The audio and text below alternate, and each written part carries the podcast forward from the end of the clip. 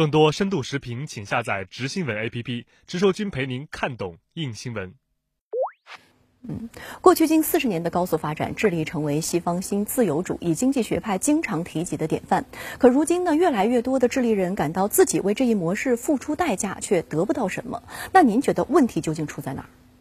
我感到有句名言，对解释当下智利乃至那些陷入新自由主义经济困惑的拉美国家是挺合适的，那就是市场经济我们要，那么市场社会我们也要吗？的确。市场经济是有效配置资源的经济模式，但市场经济的原则是不是要渗透和支配全部社会的生活呢？至少我们看呢，在智利、在秘鲁、在巴西，这些泛市场化比比皆是，国有企业、基础设施大规模的私有化、贸易私有化、医疗、教育、养老也能快速私有化。可现代社会学告诉我们，任何经济制度。都是刊入在社会基础之上的。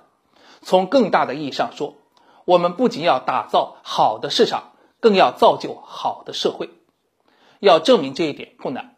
我们不妨了解一下冉冉升起的拉美新星墨西哥。这个经济体量居拉美老二的国家，